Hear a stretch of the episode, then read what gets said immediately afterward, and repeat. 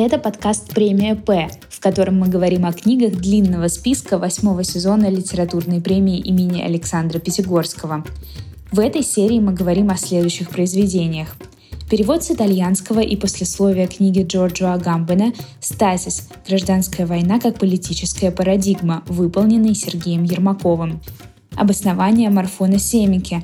Язык, в отличие от речи, Мелвара Мелкумяна. Искусств небытия. Энциклопедия диалектических наук. Отрицательная эстетика. Артемий Магун. Возмущение знака. Культура против трансценденции Елены Петровской. Бродский в Риме. Юрий Левинг. Надпись на Евангелие Александра Филькина. Мне выпало счастье быть русским поэтом. Пять стихотворений Давида Самойлова, Андрея Немзера. Пост в Фейсбуке Ольги Берташевич-Жагель о душе, теле и верлибре. Достоевский как философ и богослов. Художественный способ высказывания Татьяны Касаткиной. Тризна. Александр Мелехов. Ведущие Кирилл Мартынов и Ксения Голубович. Здравствуйте. Вы слушаете подкаст, который мы делаем в рамках литературной премии имени Александра Моисеевича Пятигорского.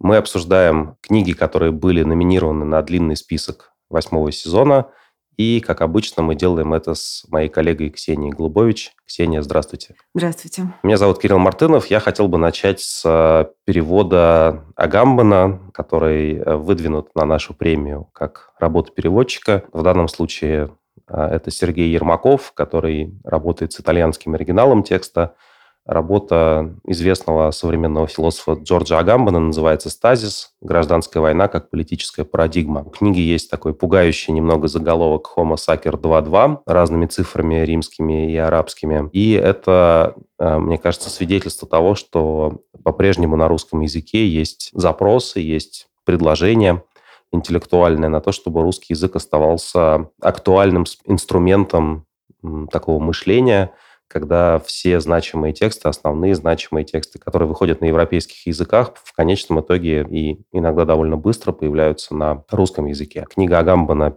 вышла в издательстве Владимир Даль совсем недавно, в этом году, в 21-м, и она является продолжением его серии, посвященной вот этому понятию homo sacer и э, понятию чрезвычайного положения и понятию биополитики, которое Агамбан берет у позднего Фуко. Агамбан сейчас, мне кажется, один из главных скандалистов в интеллектуальном пространстве европейском и мировом, потому что, в общем, известна его позиция, связанная с таким корона-диссидентством, корона-скептиком, который строит свою риторику на том, что через э, пандемию государство получает чрезвычайные полномочия, и книга э, в этом смысле, тот э, текст, который э, Ермаков переводит, в некотором смысле является таким пророчеством по отношению к нынешней ситуации, потому что история про чрезвычайное положение в том числе может анализироваться через вот это понятие гражданской войны э, у Агамбана, которая, однажды начавшись, остается таким перманентным спутником нашей политической реальности. То есть это такая некая, некое общество, которое строит э, себя через постоянное поддержание гражданской войны. Я, я вижу в этом некоторый след наследия Грамши, который, видимо, все-таки самый значительный итальянский философ политический 20 века, и который рассуждал, как известно, про понятие вот этого культурной борьбы, даже культурной войны, э, рассуждая в контексте русской революции, в контексте наследия Первой мировой войны, о том, чем должны заниматься коммунисты после того, как революции по всему миру потерпели поражение, за исключением Советской России и еще нескольких малозначительных каких-то примеров тогда, в 20-е годы. И мне трудно оценивать перевод с итальянского, потому что я не читаю на итальянском, даже, я бы сказал, невозможно оценивать. Но мне кажется, важно, что книга Агамбана, вышедшая в 15 и в 19 году, соответственно, две ее части, она уже в течение двух лет оказалась переведенной на русский язык, и что издательство «Владимир Даль» и переводчик Ермаков в общем, э, в этой работе задействованы в таком интенсивном и таком экспрессивном ключе, так что мы можем сейчас все еще в разгар пандемии читать главного коронаскептика который в течение всей своей карьеры пытался построить вот какой-то какой теоретический каркас для того, чтобы объяснить э, природу своего скепсиса в отношении чрезвычайных э, эпидемиологических мер. Ну, мысль о Гамбана, она так более-менее привелась, она востребована именно у коронавирусе. И действительно уже многие говорят о, о том, что наряду с тем, что есть реальные параметры измерения пандемии, как каждый раз то, что как бы является медицинским или как бы притворяется естественным, на самом деле очень быстро начинает перекодироваться в культурное и политическое. В каком моменте беззащитность э, и уязвимость становятся инструментами в руках власти да, и, и использования. И вот на этой точке, конечно, очень правильно и точно, что такое философствование во время чумы оно, по сути, продолжается. И вот этот такой пир во время чумы, то есть пир мысли, который не напуганы чумой, то есть вот э, идет даже через это для того, чтобы даже среди вот такой вот опасности отстаивать какую-то возможность будущего. То есть не уступать каких-то территорий, переговаривать этот язык. Это очень, мне кажется, важно. Я хотела бы поговорить о Милваре Мелкумяне, его а, довольно сложном тексте, который собирался довольно много лет. Это текст обоснования Марфона Семики, то есть, по сути дела, речь идет о неких э, базовых таких единицах, квантах языка, и э, текст начинается с такой значимой цитаты. Таким эпиграфом следует мысли философа Евгения Головина «Мы лингвисты молчания», потому что здесь он разрабатывает тему именно устройства структуры языка, то есть, по сути, той посылающей и молчащей схемы, которая существует за нашей речью. То есть речь, она голосистая речь, она, так сказать, процветает на многих, в своих многих жанрах, но то, что посылает и дает нам возможность речи, его единицы, они не могут быть выведены в речь. То есть, по сути дела, нами руководит молчание. Отсюда мы лингвисты молчания или мы лингвисты единицы, потому что вторым предпосланным эпиграфом а, является мысль и начало Евклида, книга шестая, единица есть то, через что каждая из существующих считается единым. То есть речь идет о какой-то такой глубинной единице измерения смыслового, отсюда это слово семантика, измерения вот этих, этой вот базовой единицы, базовых единиц, на которых стоит язык. И в данном случае это идет глубже, чем фонология, потому что, по сути дела, речь идет о том, как эти структуры еще так, как бы являются смыслопосылающими. Вообще, Мелкумян, он очень интересный сам по себе персонаж, и я сейчас э, в свете того, что мы обсуждали и в, в виде текстов Маяцкого, а, когда кто, вопрос «кто говорит», да, э, это человек, который, с одной стороны, абсолютно двуязычен, потому что, причем совмещает очень разные, отсюда полярные языки армянский и русский, которые существуют совершенно на разных основаниях, и совершенно для того, чтобы их удерживать вместе, действительно надо простроить не один мост и пройти не один путь. И с другой стороны, это его первое образование связано с физикой и математикой, и уже потом приходит лингвистика. И когда он говорит о языке, он говорит о языке в свете современной физики.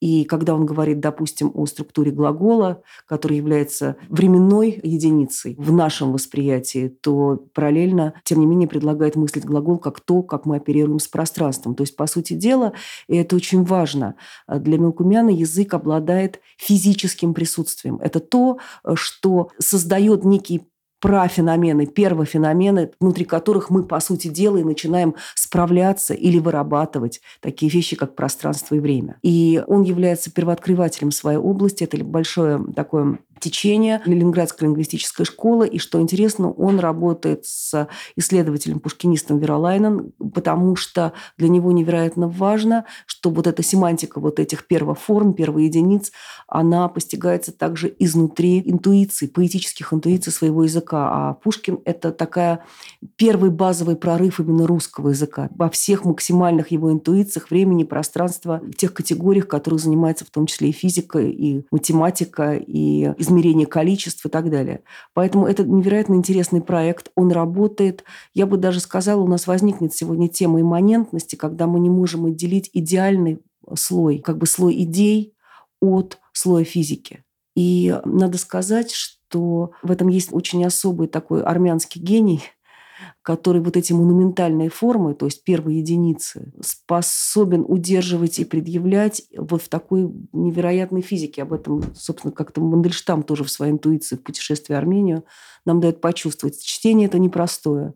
Это действительно научный текст, но одновременно, если ты в него входишь, то там начинают открываться вот эти важнейшие вещи, где, по сути, лингвистика пересекается с э, просто с темами того, что такое является вот это наше физическое пространство, в котором мы живем, и внутри которого молчит, а параллельно называет наш язык. Я думаю, что вот это видение, оно чрезвычайно современно и является монтажом очень сложных пластов реальности, причем сделанных на такой очень научной основе, что очень впечатляет. Я бы хотел продолжить книгой Артемия Магуна, которая называется «Искус небытия. Энциклопедия диалектических наук» в трех томах. И сам заход, конечно, меня невероятно трогает, потому что когда мы видим в современной реальности а, интеллектуальную книгу, написанную в жанре энциклопедия или хотя бы обыгрывающая это это название, это вызывает уже некий священный трепет, связанный с тем, что, ну, собственно, кто тот человек, который должен э, погрузиться в недра этой энциклопедии, для того, чтобы извлечь оттуда какие-то идеи, какие-то тезисы и метафоры. Вот. Но вот э, Артемий явно не боится фундаментальных форм, и, собственно говоря, его, его текст, он посвящен такой эстетике модернизма, как отчасти текст Емпольского, э, допустим, который мы обсуждали да, э, в предыдущем выпуске. Но при этом акцент Магуна, он сделан на достаточно конкретных вещах, связанных с, со всеми формами негативности, то есть э, с историями про то, что в модернизме эстетика себя начинает раскрывать не только через прекрасное, возвышенное, а, замечательное, общепризнанное и приятное, но еще и через разрушение, понижение, демонтаж, да, значит, и какой-то такой мрачный гипноз. И в целом это все собирается в рамки эстетической негативности, что, с одной стороны, становится для Магуна историей про то, как э, можно анализировать определенные формы реальных эстетических высказываний. Из того, о чем Артемий пишет, например, меня трогает э, попытка э, таким образом реконструировать текст Андрея Платонова, который был, с одной стороны, ярким представителем такого модернизма русского бронзового века, а с другой стороны, э, безусловно, человеком, который свою эстетику строит на некоторых, э, некоторой негативности, разрыве, лакунах и оппонировании каким-то классическим формам эстетики, которые воспевались в предыдущей эпохе. Любопытный здесь союз такого Магуна и Платонова для меня заключается в том, что когда ты читаешь Платонова, тебе потом очень хочется писать любые тексты, как Платонов, включая там какую-нибудь, не знаю, докладную записку, служебная записка «Прошу принять меня на работу, потому что, значит, я не могу э, дальше существовать в, в холоде этой вселенной». Да, вот. А когда Магун пишет, э, пытаясь анализировать э, Платонова в рамках э, своей энциклопедии диалектических наук, тебе уже хочется встать на позицию Магуна и начать писать о Платонове как о таком адернианском монстре, который как бы через себя пропускает вот эту вот негативность нового времени, разобщенность, порочность и прослеживать вот эту связь между, условно говоря, котлованом и негативной диалектикой Адорна и Хоркхаймера. И э, меня, конечно, в контексте книги Мугуна меня привлекает, я бы сказал, такой след Лосева здесь, обнаруживающегося, потому что как известно, Алексей Лосев писал в советское время гигантскую энциклопедию эстетических форм античности, а, в частности, потому что он не мог заниматься философией, потому что он не был марксистом. Его официальным статусом был, видимо, искусствовед. Вот а, Магун, мне кажется, немного повторяет этот шаг. Он в действительности пишет такой революционный текст, направленный на опровержение всех а, форм господства, которые мы в современном мире находим, и поэтому основным человеком, на которого он ссылается, становится, там, условно говоря, Ленин, Троцкий или Карл Манхейм, допустим, не говоря уже о Гегеле. Но при этом формально это именно энциклопедия такого негативного модернизма, описанного в такой в традиции критической теории, которая в данном случае делает вид, что она является неким, некой формой просто эстетического высказывания. Я не знаю, дошли ли мы уже до такого моменты, когда Магун должен работать так же, как Лосев в какие-то сталинские, хрущевские годы. Но вот э, эстетический контекст этого большого текста, он, мне кажется, достаточно схожим с той традицией политических и интеллектуальных умолчаний или расставления акцентов, с которыми мы встречались э, в середине прошлого века. Ну вот мы как раз стали говорить о модерной форме. Мы вспомнили Емпольского, который как раз считал, что может быть вот эта форма, которая по сути является лакуной. То есть она отталкивает какой-то нарративный смысл и пульсирует не еще как бы производя смысл сама у Милвара Милкумяна, э, чей проект генеративной лингвистики, мне кажется, тоже, вернее, участие в этом проекте, мне кажется, тоже эм, частью вот этого большого модерного проекта, конечно, потому что это такое переописание Вселенной, когда язык э, как э, наша как бы духовная деятельность и физика нашего мира, они оказываются просто практически едины, да, то есть вот на уровне вот этого молчащего языка, который только создает нашу речь, а к нему мы прикоснуться не можем, как практически к горам. И у него него есть очень хорошее э, высказывание о том, что сейчас э, был осмыслен лингвистический статус вздоха. Вот он вздохнул. Что это, да? Вот это вот молчание, которое дает вот это вздох и выдох э, как лингвистический статус. Вот мне кажется, что следующая книга, которую я буду говорить, это книга Елены Петровской «Возмущение знака». Она как раз а, быть может, согласуется в чем-то с книгой Магуна, потому что тоже работает, я бы так сказала, в эстетике негативного, очень характерный подзаголовок «Культура против трансценденции». То есть, опять же, Петровская рассматривает культуру как э, устройство больших нарративов. В том числе есть большой нарратив философии, истории философии.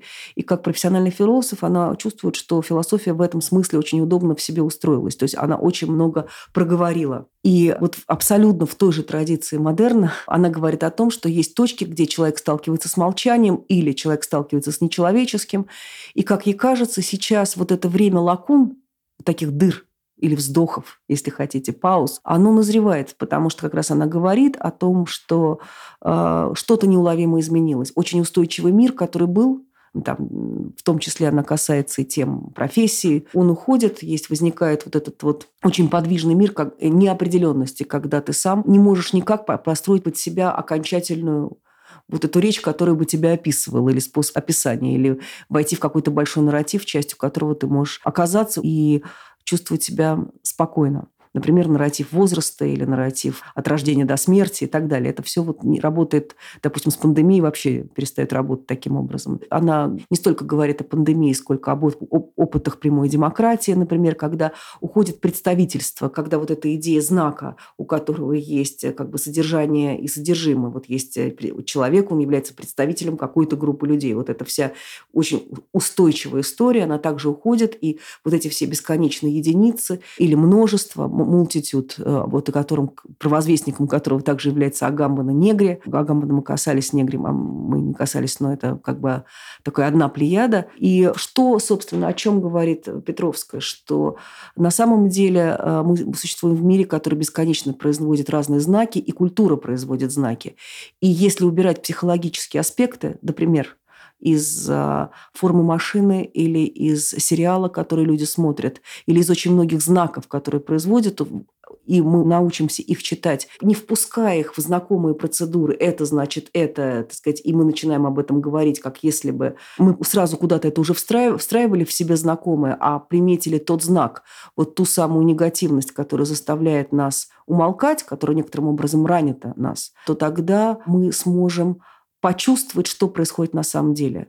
И она как раз поделяет то, что мы живем в техническом веке, в, в этом мысли ее опирается тоже на Бениамина, и именно поэтому очень правильно искать эти знаки не просто среди людей, а среди тех знаков, которые производят, допустим, фотография, кино, потому что именно там э, странная пересборка реальности и связи, которые как будто бы она, собственно, производит идею знака, в отличие от Мелкумана, для которого вот эта единица языка, она молчащая и нам неизвестная, она не на поверхности и она полностью организует наш космос, Петровская вводит понятие знака, который абсолютно прихотлив, в некотором смысле даже капризен, потому что он сочленяет внутри себя, он как констелляция, вот она такое слово созвездие, те элементы, которые нас тревожат, но которые не доросли до того, чтобы быть каким-то высказыванием. И вот в этой точке как раз может подключиться аналитик. Она дел... Это тоже определенный studies, то есть здесь есть несколько авторов. Она говорит о Пригове, о Балабанове, о Сорокине. То есть это в некотором образом статьи, собранные в разных лет, как, как и, ну, по сути, как книга Магуна, точно так же. Она анализирует Драгомощенко, фотографии Зофьи Рыдат и так далее. То есть и даже Шерлока Холмса сериал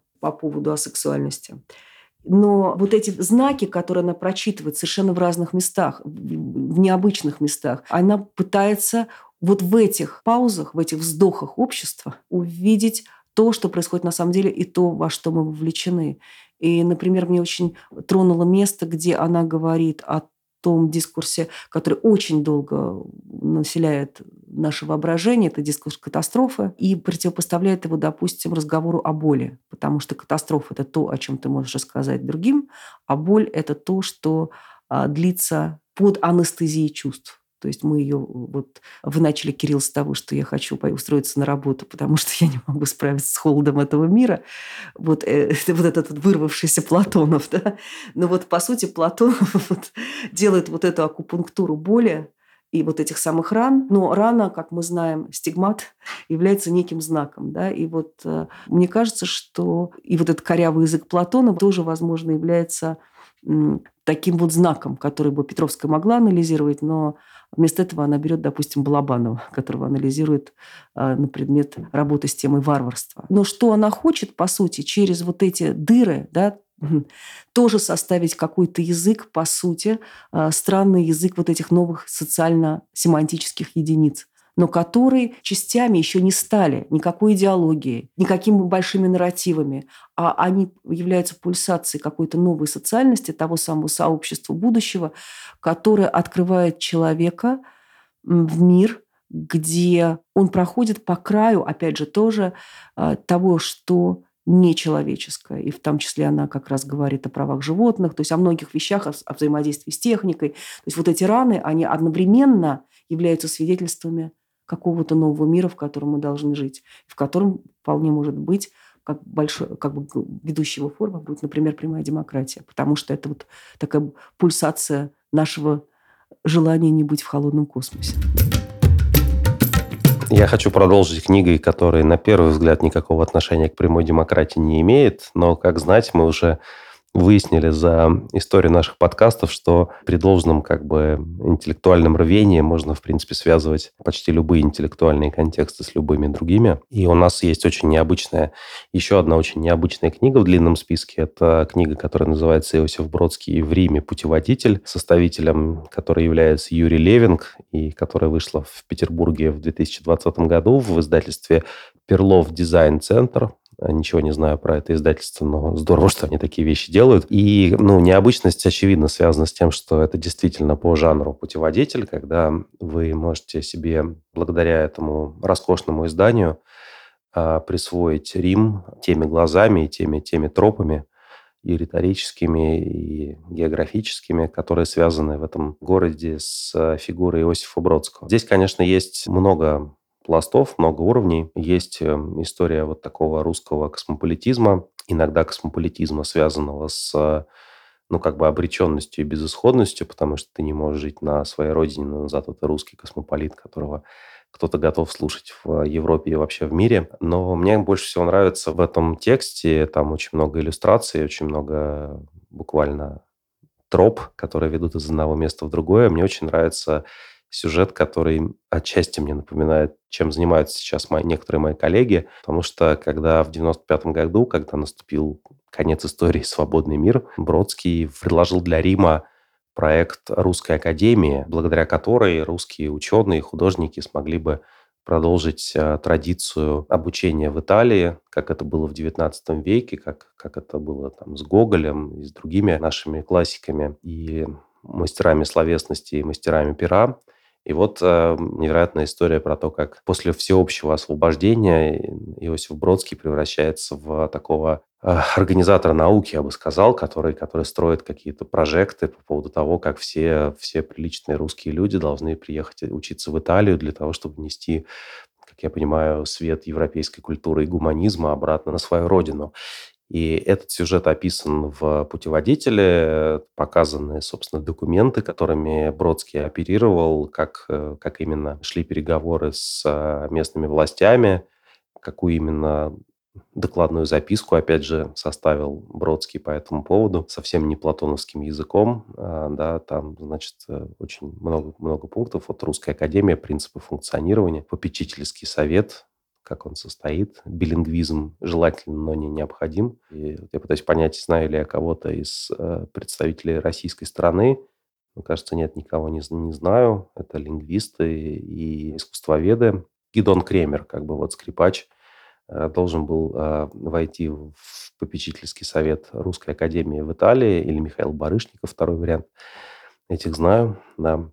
Вот. И э, Бродский расписывает бюджет, административная структура и примерно бюджет. Очень-очень трогательный документ, мне кажется.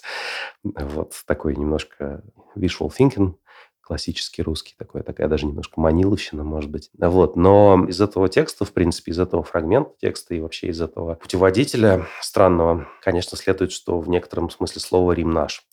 Э, да, потому что вот э, не только, не только Бродский там был, но и были другие персонажи. Это какая-то вот такая линия.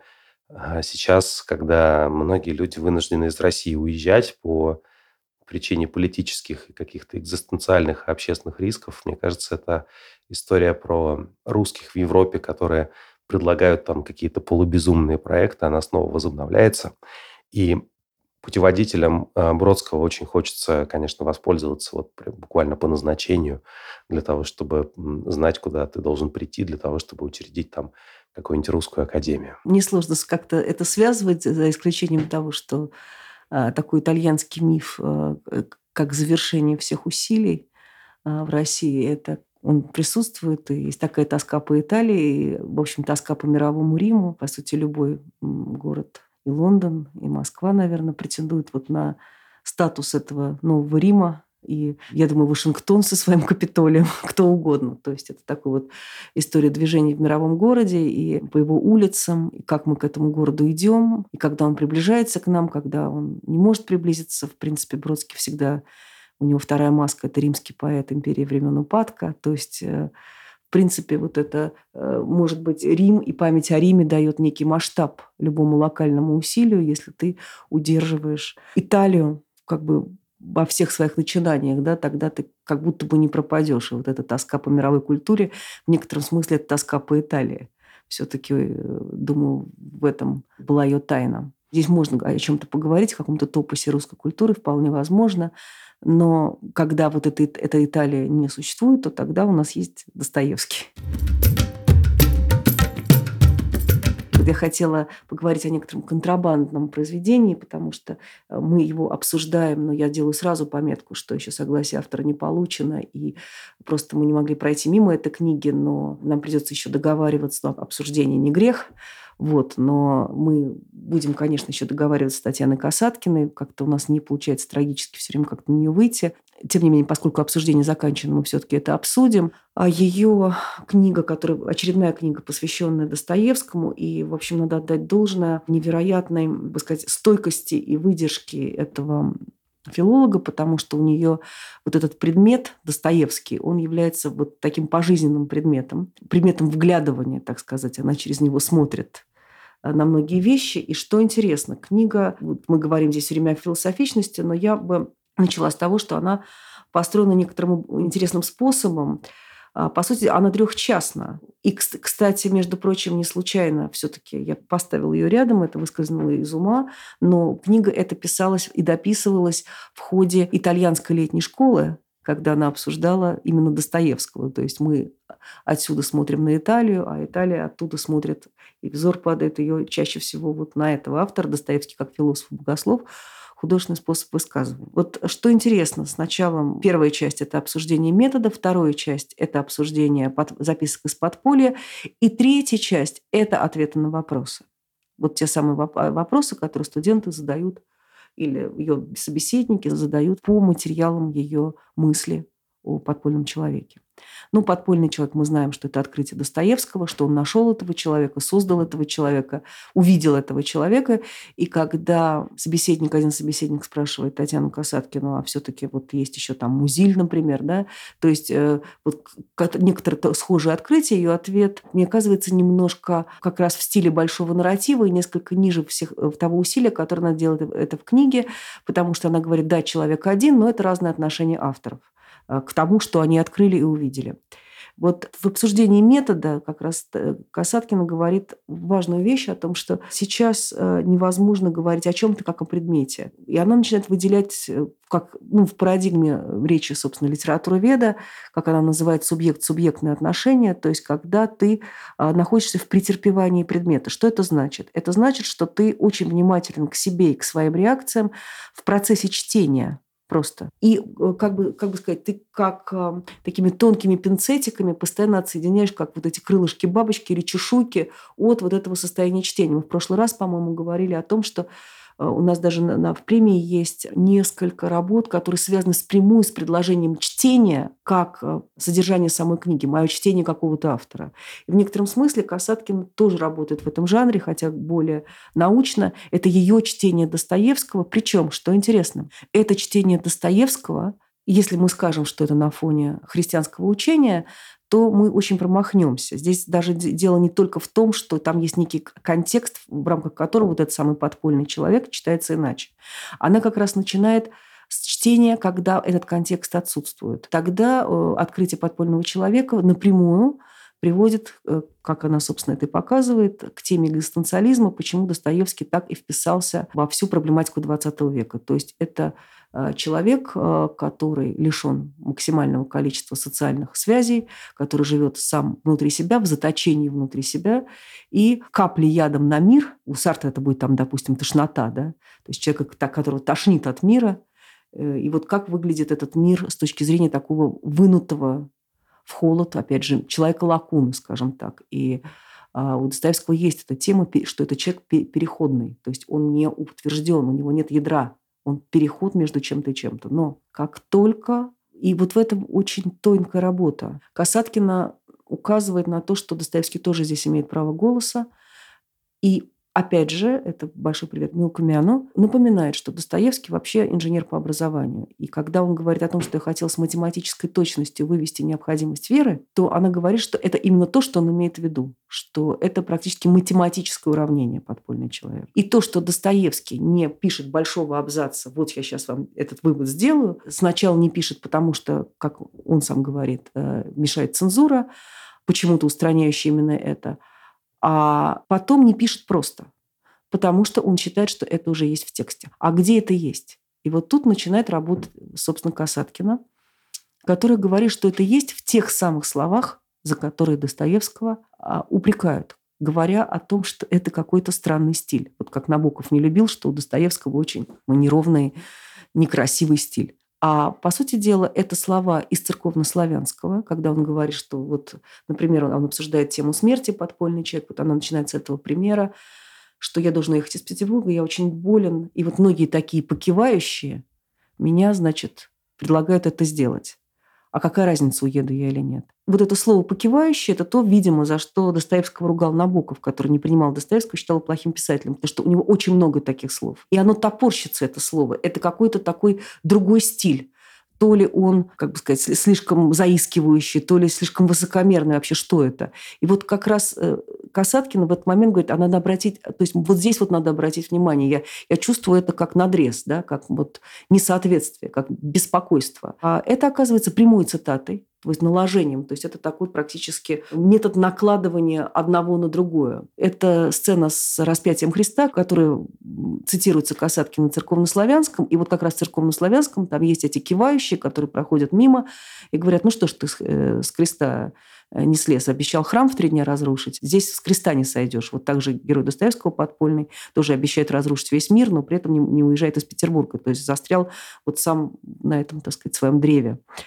Но что очень важно, что Касаткин при этом не начинает переводить это, а, вот баланс между вот этим большим христианским нарративом, в который тут, тут же можно упасть, и Достоевским, она не начинает переводить Достоевского вот в этот такой банк, швейцарский банк христианских смыслов и вообще не делает из них вот эти, так сказать, залежи слитков. Наоборот, она показывает, что Достоевский переживает вот это присутствие и тело Христа – в здесь и сейчас. То есть он делает следующий ход. Если какое-то время он говорит о том, что вот человек сам в себе и ад, и рай, и поэтому я могу одно и то же воспринимать как райское, как адское, и, собственно, я есть эта дверь, то дальше вот именно с подпольного человека начинает исследоваться само это состояние переходности, что я между тем и тем. А по сути это состояние вот этой самой раны вот этого самого знака и боли, которая длится и не перестает. И эти раны и вот эти слова, они функционируют так тревожно, потому что это слова неопределенности. А в христианской концепции, которую Касаткин очень аккуратно вводит, это очень интересно, как она вообще работает с этими смыслами, не перегружая баланса. Но в христианской концепции время неопределенности сохраняется так, пока мы все не сделаем выбор либо в сторону добра, либо в сторону зла. И нам дается этот выбор сделать. И, собственно, вот это и есть состояние неопределенности. Но это состояние боли. Это состояние вот этой разверстой раны, когда ты еще жив, но ты уже, но ты уже не можешь никуда сойти. И вот язык этих ран, язык вот этих вот неопределенностей, и есть, по сути, язык Достоевского, который вот топорщится этими странными словами, которые постоянно указывают на, на одно и то же, на какой-то момент не жизни Хри Христа как такой инсценировки в академическом духе, а вот как раз то, что очень ранило у Монтенья, да, Достоевского, когда ты видишь вот это сам, само страдающее тело мира, да, которое покрыто ранами, вот этот знак, который есть, ты не знаешь, он к добру или козлу. Да? То есть вот, собственно, само прямое переживание. Мне кажется, что против Касаткина немного работает сам язык, в котором она существует, сам вот дискурс литературы ведник, как все это ставится – потому что э, в некотором смысле, э, как ни странно, она, может быть, делает ту же работу или прозревает ту же работу, что и пытается в настоящем, в условиях 21 века делать Лена Петровская, когда она вот эти знаки, как бы сказать, непокоя, или даже тот же Артемий Магун, который говорит именно об этих деструктивных знаках, да, то есть это не беспокоящие знаки, и, может быть, э, мы можем здесь проследить некоторую довольно интересную традицию, в которую Достоевский входит вот таким образом и бросает тоже некий особый свет на вообще те основания, из которых а, мы можем говорить о той же негативной диалектике. В этом диалоге там тот же Киркегор, например, будет опять же не лишним.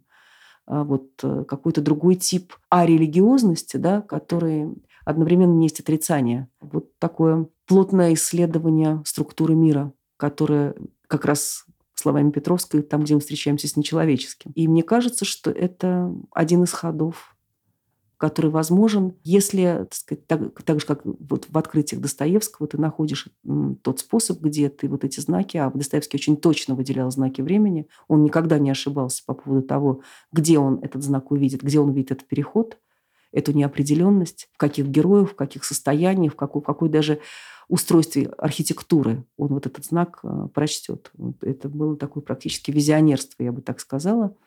Вот. И поскольку все дискурсы современные, они также, допустим, опираются на Беньямина, который мыслит, как он считает, озарениями, то вот это такая очень... Э, здесь можно поговорить о другом аспекте современных студий, который, может быть, остается от них самих скрытым, а в рамках премии Пятигорского мы, например, можем увидеть какие-то сложные ряды и цепочки, которые их объединяют.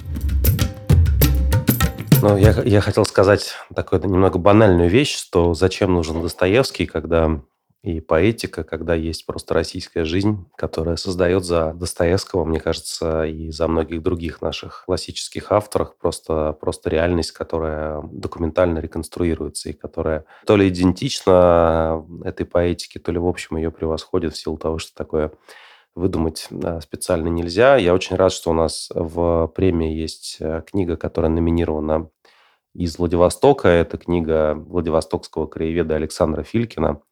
И эта книга про, с одной стороны, про Владивосток и про вот, российское Приморье. С другой стороны, конечно, это книга про нашу страну и то, что ча- часто редуцируется так как бы прямолинейно к условной Достоевщине. Книга называется «Надпись на Евангелие». Она вышла в 2000, конце 2020 года во Владивостоке. Не могу сказать, в каком издательстве, к сожалению. Александра Филькина. Он сам ее издал. Да, ну вот замечательно. Тогда краевед Александр Филькин сам одновременно является и издателем своей книги. И тут, тут есть, в общем, мне кажется, все, что нужно. И какое-то и морализаторство, оставляющееся на стороне читателя, и какая-то типично российская, трагическая и такая детективная история. Она начинается с того, что Филькин идет в букинистический магазин. Вот можно себе представить, что есть какие-то букинистические магазины на Дальнем Востоке, где судя по всему, до сих пор циркулирует какая-то литература, а, оставшаяся с тех времен, когда там рядом был Харбин относительно рядом, да, рядом э, были, была вот эта какая-то межрежимная ситуация в, на Дальнем Востоке, потом Дальневосточная Республика Советская. Вот, и он находит там Евангелие, обычное Евангелие, самым массовым тиражом, изданное, на котором сделаны две надписи. Первая гласит, что это подарок Евангелие – это подарок от епископа Николая во время пребывания в плену в Японии, 1905 год. А вторая надпись гласит э, о том, что от заботливого вестового пусть эта книга священная, спутницей вам неизменная, будет всегда и везде. То есть такая любовная надпись. И она сделана уже в следующем году, в 1906 и уже в Архангельске после освобождения этого человека из э, плена. И дальше, собственно говоря, начинается расследование Филькина, который пытается понять, что это был за человек, как получилось, что на этой книге есть вот эти две надписи, как, их можно реконструировать. И выясняется, что это офицер, военный моряк, которого звали Дмитрий Филиппович Михайлов, один из тех людей, которые служили в Дальнем Востоке. А, он участвовал в Цусимском сражении на крейсере «Светлана». Чудом не погиб. В итоге, в общем, э, часть экипажа крейсера японцы спасли. И вот он был в плену на территории Японии. Там окормлялся, как христиане говорят, э, православным епископом Николаем. Вот. И, и дальше он возвращается на родину, продолжает э, служить в значит, империи. Империя скоро заканчивается, после чего он становится рыбаком. И в конечном итоге в 30-х годах Дмитрия Филиппова, как какого-то очередного там японского или какого-то другого шпиона, а, отправляют в это колесо репрессий, и его жизнь заканчивается в 1938 году. И мне кажется, что я так, так получилось, что я вот был в, впервые в Владивостоке в мае этого года, и я эту историю э, Филькина воспринимаю как достаточно условно личную, в том плане, что мне понятно, что российское присутствие на Дальнем Востоке держится благодаря в основном вот таким гуманитарным нарративам о том, что были какие-то люди, которые здесь пришли на эту землю в середине позапрошлого века, почему-то им нужно было это сделать, государство их туда отправило, а после этого с ними случилось вот это, вот это и вот это. И мне кажется, это блестящая реконструкция такой русской биографии, русской одновременно дальневосточной. Тут очень хочется с одной стороны, объединить э, то и другое, а с другой стороны, их как-то друг другу противопоставить, потому что, ну, все-таки это безумное расстояние, то есть нет ни одной страны мира, где расстояние от столицы до места, где происходит действие в этой книге, э, было бы таким таким большим, и это просто еще психологически тяжело как-то, ну, не знаю, поддерживать связь с своей метрополией, когда ты находишься фактически на другом а, краю света. И как, как раз в Владивостоке это очень-очень видно и понятно. Да, и, собственно говоря, вот эта попытка написать э, какой-то биографический нарратив на, на том краю света, это, конечно, впечатляющая история. Все-таки то наследие, в котором мы родились и к которому мы привыкли, и которое мы не особенно ценим, просто потому что нам врождено, получается. Да? Это история про то, что на том же русском языке, на котором говорим мы сейчас здесь, говорят за 7 часовых поясов э, в месте, где, в общем, все немножко ходят на, на голове. Это еще даже не то, чтобы там Америка и Австралия, это буквально, или там Великобритания и Австралия, а это буквально странным образом то же самое государство. Мне кажется, что для Достоевского это был бы сюжет. Будет важно понять, э, где нанесена рана и в каком моменте вот этой притчи вот это тело перенесется, потому что, собственно, для Достоевского это то, что я чувствую Касаткина, это распятие продолжается. Вот, собственно, о чем речь, да? То есть вот это вот мир и есть в этом состоянии вот неопределенности. Это очень интересно обращать внимание именно на те места, которые как будто бы кажутся, например, выпуклыми или морщинистыми у Достоевского. Да? Вот тот же самый принцип. Как раз здесь интересно, что немножко другая метода у критика Андрея Немзера, который, в отличие от Касаткина, пишет, что никакого метода у меня нет. И вообще у меня был метод, он принадлежит к другому поколению, и он, для него метод – это марксизм-ленинизм, метод – это то, что остается в первых главах э, твоей работы, а дальше ты действуешь, как считаешь нужным, потому что про метод ты можешь забыть. Вот. Но то, что объединяет с Касаткиным, и может быть то, что на самом деле, как ни странно, тоже является каким-то знаком, это то, что предмет речи, а именно Давид Самойлов, и здесь книга Немзера опять относится к вот этим книгам прочтения. У нас был Филипп Детко, который читал Айзенберга, вот у нас теперь есть человек другого поколения Немзер, Андрей Немзер, который читает Давида Самойлова. И он упоминает о том, что, собственно, Давид Самойлов один из любимых поэтов, но в ряду других, и начиная с Пушкина и так далее. Но вот эти горячие чувства он испытывает именно к Самойлову. И в этом есть какой-то выбор глубокий, а, потому что параллельно с этим он, конечно, говорит о поэте военного поколения, то есть это поэты, которые воевали, это круг Павла Когана и других поэтов, которые прошли войну. То есть это вот то поколение, про которое, по сути, сейчас вот так горячо мы не говорим. Для нас, в общем, не так давно вдвинулись в ясное поле сознания 60-е. По этому поводу прошли и, опять же, телесериалы. Если брать э, телесериалы как знаки времени, почему-то нас интересуют вот эти свободные, несвободные 60-е. Но э, Немзер вот таким же образом вы как бы выпестывает, вытягивает этот предмет речи из своего собственного увлечения. То есть там нет позиция отстраненности, и это не позиция диалога, там есть позиция того, что как будто бы жизнь и поэтические работы этого человека, который только в пяти стихотворениях, и начинается стихотворение, которое про детство, этот сборник как раз опубликовывается в конце жизни, а, собственно, про детство начинается в начале, и, соответственно, следующее где-то в районе 60-х, и там спор с Вознесенским, это, по сути, биография Давида Самойлова через стихотворение и через те базовые сюжеты, которые с ним связаны, например, причем практически в сплетнях и на слуху. Например, э, странные реплики Вознесенского, которые каким-то образом создавали образ Самойлова как такого сталинского переводчика, поэта, который позабыл свой дар – который разменялся на переводы или даже просто зарабатывает переводами, такой маститый переводчик, набивший бойко руку. У Немзера есть такой внутренний очень серьезный спор с Вознесенским, который он ему бросает, и более того, он проходит по газетам того времени, он абсолютно точно знает даты публикаций. То есть это такой очень го- горячий разговор, не холодный, о Самойлове. Причем называется «Мне выпало счастье быть русским поэтом».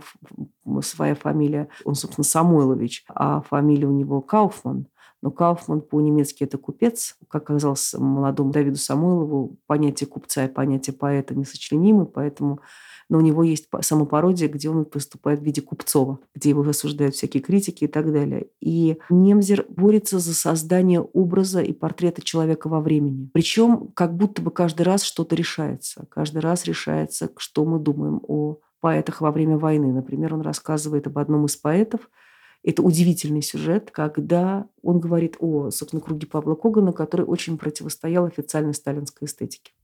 И вот они оказываются на войне, и солдаты все время просят читать Симонова, а, читать Долматовского, то есть как раз вот этих сталинских авторов. И для одного из них, Золотовского, который на самом деле известен нам как, например, сценарист фильма «Моя смерти прошу винить Клаву К», довольно известный. Ну и многих стихов, например, а, из э, «Иронии судьбы» с легким паром «Вагончик тронется, перрон останется». Вот это вот то, что поет Лея Хиджакова. Вот это вот как бы такой народный разгуляй, да, такой. Он не смог ответить себе из своей собственной эстетики на вопросы, которые задает война.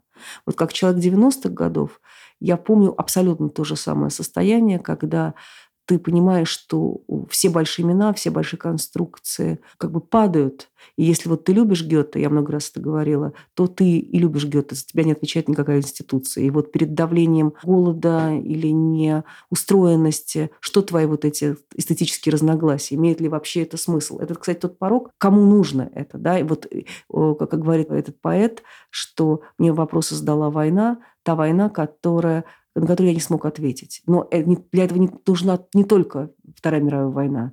Вот эти как бы складки, которые останавливают или не останавливают человека, они э, пронизывают вот эти пять, пять вечеров, пять точек Давида Самойлова, выбранные Немзером. И, по сути дела, вот в этом горячем диалоге во времени и с прошлым структурно возникают разные пороги выстраивания образа поэта, который гораздо больше, чем его время, как считает Немзер, говорит о том, что в какой-то момент Давид Самойлов читает стихи, и аудитория не воспринимает. Тогда он берет и читает Тютчева. И они тоже не понимают, что это Тютчев. А это школьный э, поэт. И вот он сравнивает себя с Тютчевым, который гораздо, так сказать, талантливее, чем, может быть, многие современники. Это тот же Некрасов, но при этом а, Некрасов будет занимать большее место в литературе, чем сам Тютчев. Но на, в этих пяти рассказах, даже не, нарациях, это, он не выстраивает никакого дискурса вокруг Самойлова. Это скорее такой огонь, то есть спор, распря, э, то есть то, что не дает нам покоя. На этих точках и из них вытягивается те, вот как я сказала вот по поводу войны, да, э, и вот что Давид Самойлов уходит от этого разговора. У него были эти вопросы к самому себе, и мы знаем, что реальность может повернуться таким образом, что опять же, тебе не обязательно, чтобы это была Вторая мировая война, когда тебе эти вопросы задаются, а, когда твои чувства человеческой солидарности, например, или а, чувство сострадания, сочувствия, печали меняют, создают другую складку всего твоего пребывания. Вот эти вещи Немзер очень аккуратно выделяет в Самойлове и делает его, по сути, нашим собеседником, который пронес ясность речи, классичность речи и четкость своей собственной, как бы сказать, позиции печаль по поводу всего 20 века, в котором ему довелось жить, и умереть, потому что, по сути, в никакую новую эпоху он так быстро не перешел и считал, что, в общем, довольно все будет быстро забыто. Это такая работа памяти, а с другой стороны, это разговор, это таких пять пунктов разговора, пожалуй, с каждым читателем через Давида Самойлова, о вот таких каких-то довольно тонких моментах. Поэтому мне кажется, что это Давид Самойлов – это, может быть, такие, опять же, надрезы и разговор с нашей собственной действительностью, опять же, потому что в этом, собственно, стоит задача книги. И так она и читается. Актуализация, я бы так сказала. Еще одна моя книга называется «Тризна». Ее написал Александр Мелехов. Это человек, который ассоциируется с такой петербургской школой э, интеллектуальной фантастики. Я думаю, что отсылка в том числе и в первую очередь, конечно, к Стругацким. И текст этот вышел в издательстве «Эксмо» в 2020 году. Тоже очень показательно, что он попал в наш длинный список, что люди, наши номинаторы, мониторят и читают и оценивают подобные жанры а, ну, которые можно просто в силу некой узколобости иначе пропускать, потому что это же не в конечном итоге не философское эссе, не монография по истории философии, что, что э, многим кажется единственным возможным жанром, в котором можно высказываться о чем-то серьезном. Текст посвящен последнему советскому поколению, и это такой, я бы сказал, ретро-постапокалипсис. Я бы сравнил э, текст Мелехова, может быть, в жанре научного высказывания, научной публицистики с э, нашумевшей книгой Юрчака. Это было навсегда, пока не кончилось о том, что существует некая цивилизация, некая культура вполне самодостаточная, замкнутая на себе, воспроизводящая определенные паттерны поведения, в ней существует огромное количество конфликтов и проблем, но есть четкое ощущение, что это единственный возможный способ жизни и существования. И дальше в эту цивилизацию врываются как такая ну, армия чужаков, практически инопланетян, мир, который лежит за ее пределами, там, условно говоря, американская культура, которая демонстрирует, насколько все верования вот, этой, вот этих вот, э, ну, условно говоря, аборигенов, пусть это будет безоценочный в данном контексте термин, а насколько они уязвимы и насколько они могут быть э, уничтожены разрушены в течение очень сжатого количества времени. Как, как отмечают критики в романе Мелехова, что вообще для этого автора характерно, Жет имеет ну, вспомогательное значение, то есть на, на истории отдельных э, персонажей вот из этого советского поколения держится какая-то последовательность э, глав и последовательность текста, фабула текста, но в целом это именно претензия на такой роман идей. В этом смысле не очень понятно, зачем это как какую-то фантастическую прозу, посвященную культурной преемственности, культурному разрыву и вопросу о том, как мы воспроизводим или, наоборот, уничтожаем определенные, определенные модели жизни, как подобного рода переходы, может быть, не последние в нашей жизни э, за эти десятилетия, как он совершается. Мне кажется, что самым главным почитателем этого романа потенциально должен стать Дмитрий Быков – вот, который э, в том числе написал короткую рецензию, потому что для Быкова это какая-то фундаментальная тема, вскрытая в, в этом тексте Мелехова, а, о том, вот как советская цивилизация, столь дорогая Дмитрию Быкову, столь особенная для него, столь отличающаяся от нашего профанного настоящего, практически золотой век – как она уничтожается неведомыми механизмами и силами. В принципе, это в каком-то смысле слова это сюжет про такой один из там трех или пяти классических сюжетов научной фантастики, о том, как появляются какие-то чужаки, пришельцы, такая война миров Герберта Уэллса, после которой остается какое-то пепелище и какой-то разрушенный Э, деформированный, уничтоженный мир. Вот об этом это текст. И еще раз скажу, наверное, что здорово, что наши номинаторы видят такого рода работы. Наши номинаторы видят очень разные работы. Они видят их в Владивостоке, они видят их и на Фейсбуке. Видимо, мой текст последний, он небольшой. Это текст Ольги Барташевич-Жагель о душе теле Верлибре. Я нахожу в ней очень много общего с моими размышлениями. Мне, правда, даже показалось, что, наверное, мы где-то пересекались. И как, как странно, что практически я узнаю даже какие-то свои мысли, которые казались мне знакомы, ну, как бы, ни, ни от кого больше не слышала. Ну, значит, это уже становится частью культуры. Речь идет о противопоставлении Верлибра и села Ботоники э, таким образом, который как бы неожиданен и, так сказать, э, является нападением для Верлибра. Мы знаем, что очень много сейчас пишут верлибром, что на верлибр перешли уже очень давно в англофонном мире.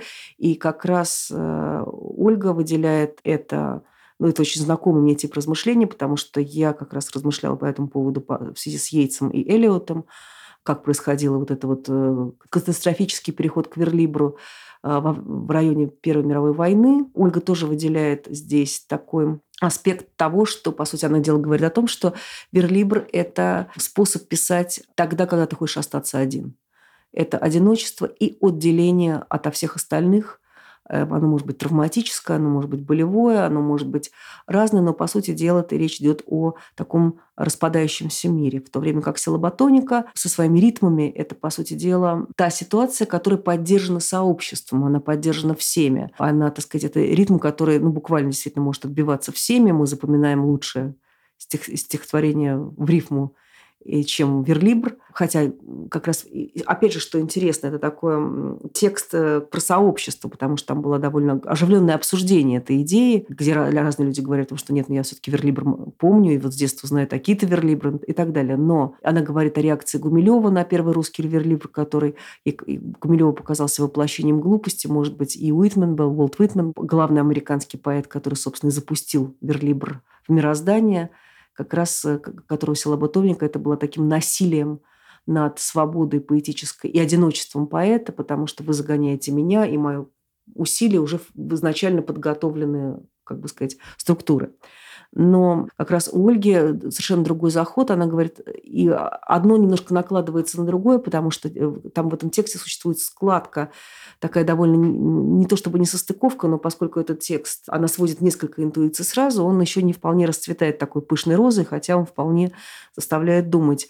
А, Ее идея состоит в том, что, собственно, силоботоника э, – это некоторое изобретение и рифма, потому что она приходит к нам в XII веке, когда возникает тема любви и как бы любовной поэтики, которая превышает Э, допустим, э, поэтику войны. И что такое рифмы? Это слияние двоих, это, по сути дела, любовный акт. И всякий раз, когда у нас есть рифма, это некоторое сочетание любовное э, мужчины и женщин, сочетание тех, кто, не, так сказать, разных слов, которые никак не связаны, вдруг они оказываются сведены вот в эту рифму.